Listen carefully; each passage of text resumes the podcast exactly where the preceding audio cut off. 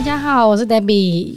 大家好，我是你们最期待的小丹丹。我们今天是一个专题探讨，那我们要讨论什么呢？其实是在美国一个比较敏感的议题。对，这好敏感，美国人一提到他就啊，好敏感啊。好，我们今天的主题呢 是这个美国枪支管制议题哦。我们今天有一个嘉宾，Daniel 来简单的帮我们的嘉宾介绍一下，为什么今天会请他上来？呃，讲认真了，我就很喜欢枪支这东西。那我就去店里面看到一个很帅的男生，我走进说他。背后在发光，你知道吗？佛佛祖下凡，对对对对，我说 是佛祖下凡了，啊、这么帅，最开始我们的孽缘。OK，所以他是是真的在枪店，然后对枪支有非常熟悉认知的人，对，好不好？就像我一进到枪店，他说啊，你身上带枪。好，我们欢迎 Justin。Justin Hello，大家好，我是 Justin。那我相信我们在开始这议题之前呢，其实应该有很多听众，他们对于美国的枪支或者是美国枪支法案比较。不熟悉，那我们再请 Justin 呢，可不可以跟我们听众说明一下，就是什么样的人呢，可以在美国加州合法持枪？然后呢，有哪一类的人是不能持枪的？在加州可以买枪的人，一般他不可以有重罪的记录，嗯、然后没有跟家庭暴力搭边的相关历史，嗯、也没有啊、呃、任何有记录在案的啊、呃、精神病史，这种最基本条件一般满足之后。走了合法流程之后都可以买枪。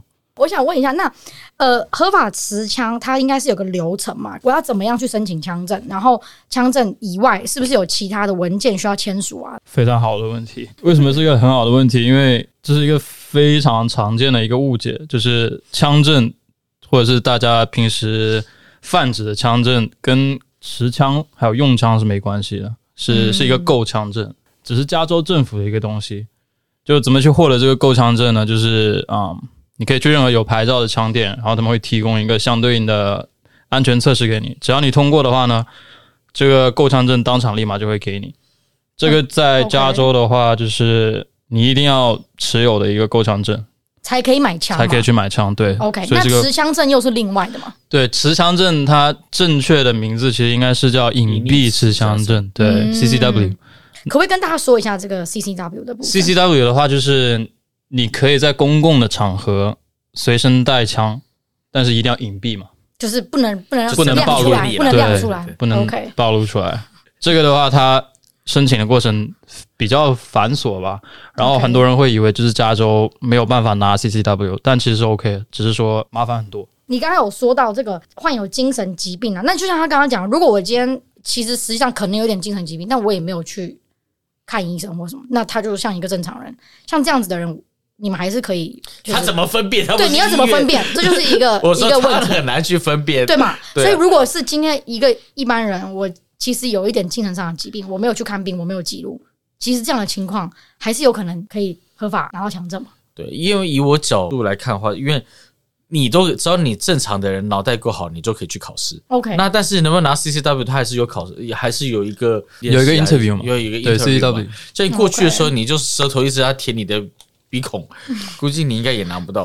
我估计 你任何东西都拿不到。你刚说，哎，我我今天参加不是 talent show。傻眼。好，那我们继续哦。就因为 Justin 应该算是对枪支比较多的了解，可不可以就是跟大家说一下，就是说你在这个行业，你过去的经验来说，去枪店买枪的消费者最常是出于什么样的一个理由去买枪的？最常见的理由，最近的话一般都是出于个人防卫，但是啊，娱乐性目的的话也蛮多的。那我很好奇，你有没有在过去的工作经验里面有没有碰过那种很奇怪的人，就眼神啊、行为都有点怪，然后他就进来枪店，然后想要 想要买枪，或者是跟你讲说我想考枪证。有啊，Daniel 吗？你你怎么进去的？我爬进去，爬进去了。他不是背后发光，他是全身发光。不是你刚刚跟我说我又飘进去了。完了，我们这一集哦，感觉要从专题讨论变到夜夜笙歌，你知道吗？因为我觉得他蛮符合的，我觉得我觉得邀请他来一集的，蛮适合参加我们那个夜夜笙歌的录音，你知道吗？好，那你可不可以分享一下，你是遇到什么样的人，然后他什么样的行为让你觉得他很奇怪？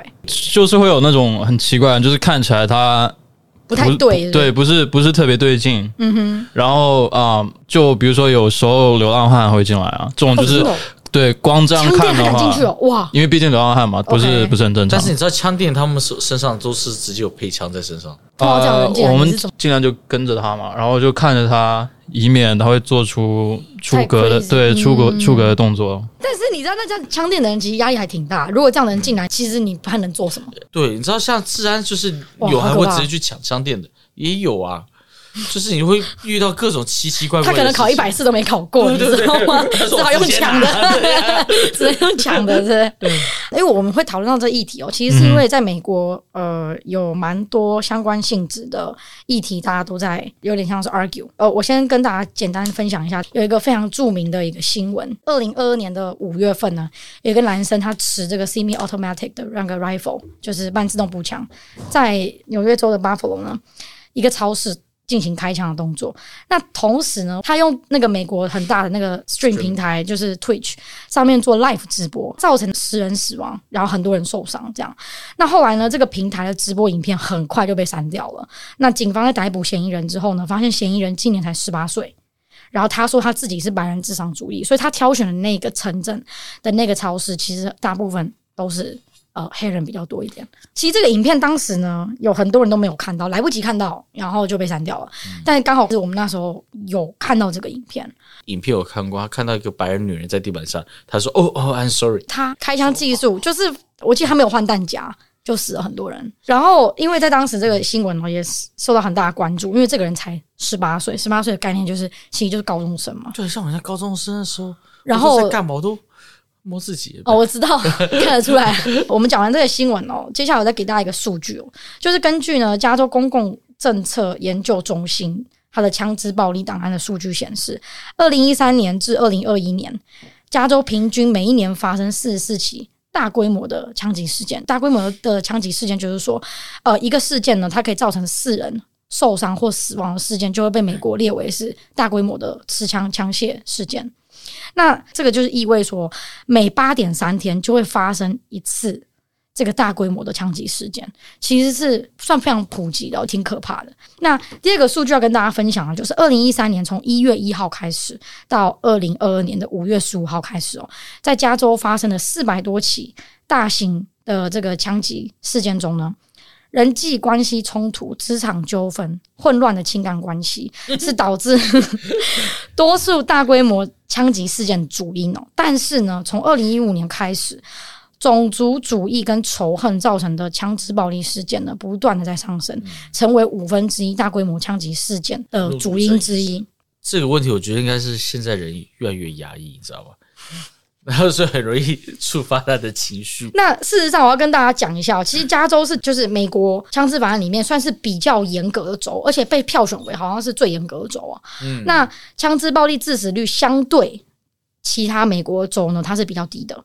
那加州人死于大规模枪击事件的可能性呢，是其他州低于大概二十五个 percent。那接下来我就想问一下两位哦，针对以上的新闻跟数据哦，你们可不可以跟听众分享一下，你们认为呢？美国现在的枪支泛滥程度跟枪支取得的难易程度是什么样的一个情况？我真的觉得加州真的，就想玩枪或拿枪，真的不是太容易，因为很多东西是不好拿的。那你说难易程度，我看一些有朋友在外州啊，比如说德州啊这些，可以拿到枪支。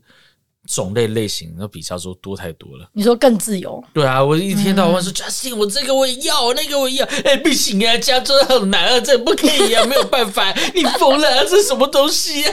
但是我真的觉得，因为这样枪支的控制，然后跟只能说他的犯罪率在枪支这个里面可能稍微下降一些，嗯、但是犯罪率加州其实是很高的，高非常高。所以我觉得这个并没有减少。所谓的犯罪率，嗯哼，然后要拿得到枪，在美国你怎样都拿得到了，嗯，对啊，OK，所以刚刚我刚刚也有说嘛，数据显示的是枪支暴力致死的对的比例是相较其他州低的，对，但你刚刚说的这个犯罪率哦，其实加州还是非常高，对啊.这几年这个治安，所以看我每次去那个 Justin 上这个枪店，真的这几年，这以前进去真都在排队啊。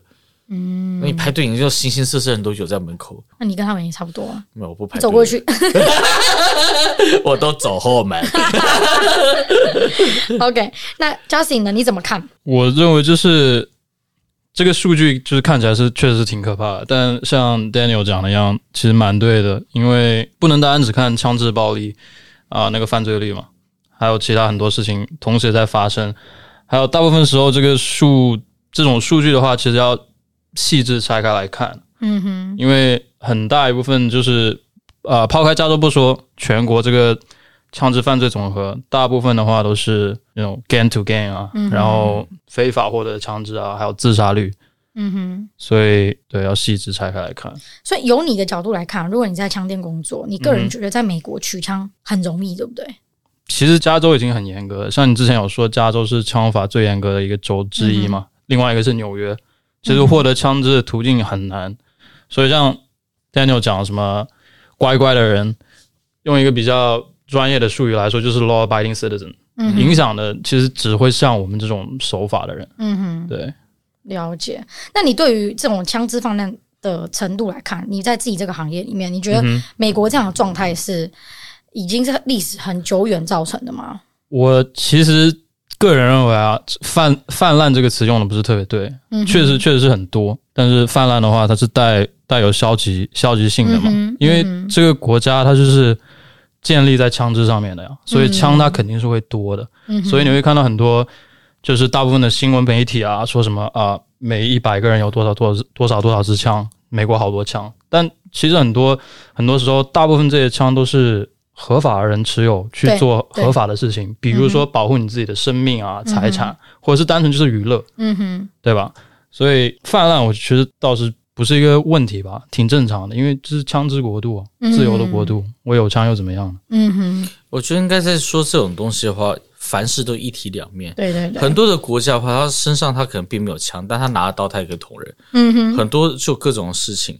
我记得之前我看到一个。呃，影片好像是馆长吧，好像在台湾跟、嗯、跟一个叫 Doctor T 他们在沟通有一件事情，就是说关于枪怎么样去，因为很多人说两个国家战争好了，嗯哼，那他其实就有提到一个，就是说要不然让呃很多的人民他可以有机会去，他不要拥有枪，但是有机会让他训练，比如说。知道怎么使用，使用，嗯，因为以防万一的时候，你怎么全民皆兵？反过来，为什么美国在这让大家使用枪的时候是说，只要今天真有万一要打仗，嗯哼，但在美国这边，基本上大家都会懂得怎么用枪，你很快就可以熟悉，很快使用，我枪支够多，嗯哼，这也是他另外一个比较强的原因啊。OK，了解。好，那刚刚就一两位讲的，我顺便就再跟大家补充一下。其实据 CNN 的报道，其实美国约有三点九三亿支的私人拥有枪支。那换句话说呢，就是每一百名的美国人就会拥有一百二十支的枪支。所以确实这个数字听起来是非常高的。那美国也确实是世界拥枪比率最高的国家，它跟第二名相比哦，就多了两倍。那根据 American Gun Fact。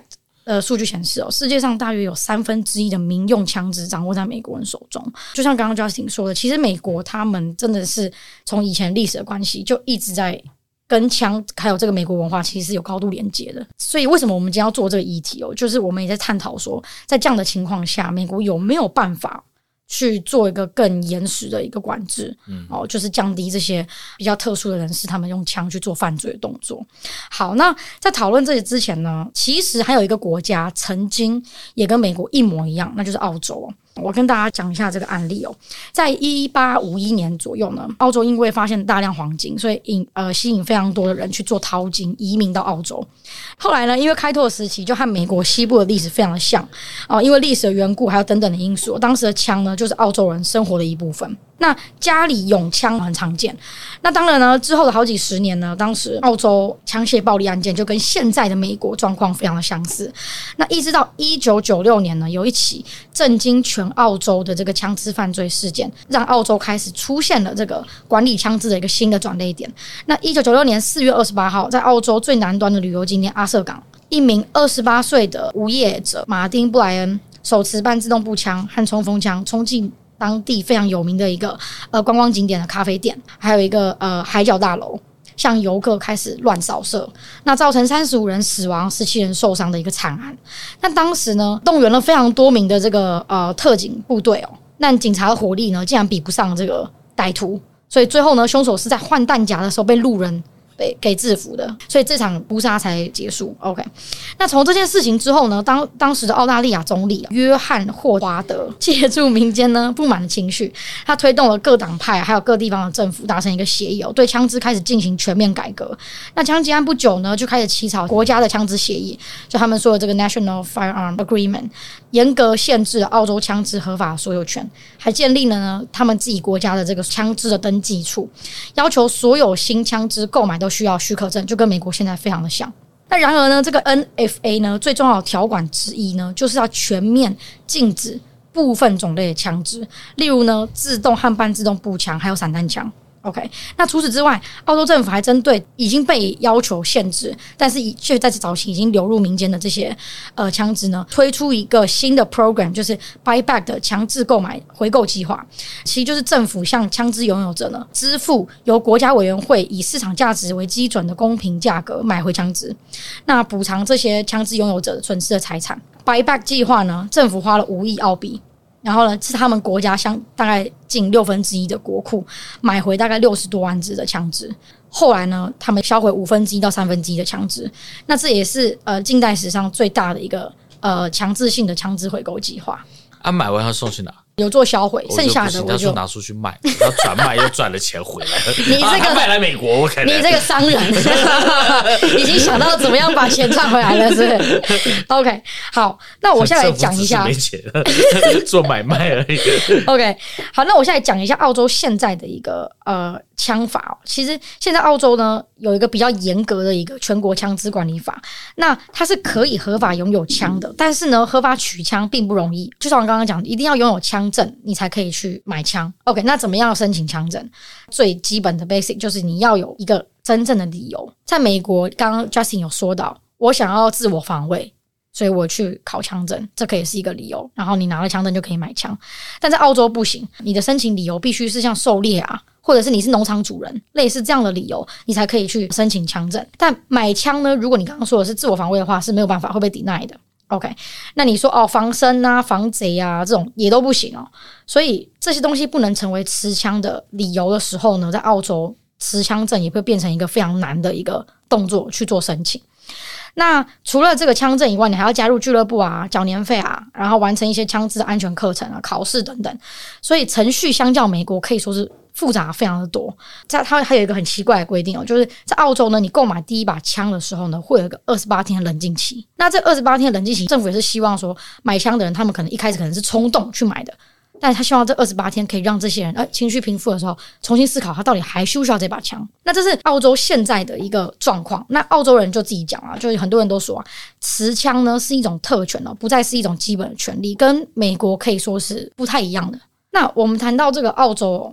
买第一把枪耗时大概四周的一个强制冷静期，那想请问两位分享一下，就在美国，如果以一个正常人我有枪证的情况，花钱买枪，我多久可以拿到这把枪？加州是要等十天，有一个十天的一个强制的一个冷静期。它的出发点是，其实不是说需要保护，就是其他人受攻击吧，其实保护你自己。就是有一些人他会用枪去自杀嘛，其实是一个 suicide prevention，right？但是很不合理的一点就是，如果说 我真的是想要把我自己杀掉的话，真的想要 commit suicide，right？我为什么要用枪呢？那枪，我靠，我要等十天，那我还不如直接去跳桥跳楼。所以美国是如果买枪的话是有十天冷静期的，不是美国，加州，只是加州，每个州每个州的州法不一样。对，OK，了解。纽约的，就是纽约市，它的那个州法跟澳大利亚这种好像类似吧？就如果说要买手枪，你需要经过的。手续更加繁琐，比加州还要繁琐。具体怎么样我不知道，因为我没有 first hand experience。对，它就是每个州的要求不一样。加州真的是很麻烦，所以只要像我这种不需要冷静的，但是要花很久时间才能买完我所有要的东西。OK，那我想问 Daniel，你觉得在加州考枪证难吗？以我智商不难啊。它是考到之后马上可以拿枪证，对不对？对啊，马上啊，也不需要等嘛，就是你考完当下马上就可以弄一个枪证出来。对，但你要先掏钱才可以。啊，对对对，那个那当然是。但是你要知道，这几年你要买枪不容易，是因为很前阵子我记得去枪店，枪都空了。OK，有很多东西你要买到你想要的话，都要等。对，可能还要加价。嗯哼，对。哎，我想问一下，就是说。呃，如果你用一个消费者的角度视角去看，你觉得买枪这件事情对你来说是一个什么样的意涵呢？因为对我来讲，一个是保护自己，嗯、第二，我觉得这一项是一个技能。你像枪这个东西是有比赛的，嗯、我记得 Justin 就有去参加比赛，嗯，对啊，我真的有去参加比赛哦。啊，我挺垃圾的，所以。单纯娱乐娱乐。我是艺术玩枪，高级词汇，啊、这个说法可以，感觉更厉害了一点。那我觉得这种东西又是一技之长。嗯，虽然它是有危险性，我觉得玩什么东西，你觉得起码危险性也很挺高。冲浪危险性也很高。冲浪有有比基尼危险性不高了，只是血压会比较高。对，OK。所以你从很多的角度上的话，我觉得你又保持，又可以防身，你又可以去锻炼你的技术，有什么不好？好了，那我们今天针对这个枪支的议题讨论哦，就到这边。我是 Debbie。我是小丹丹，我是大丹丹。好，那我们下一期见喽，谢谢，拜拜，拜拜。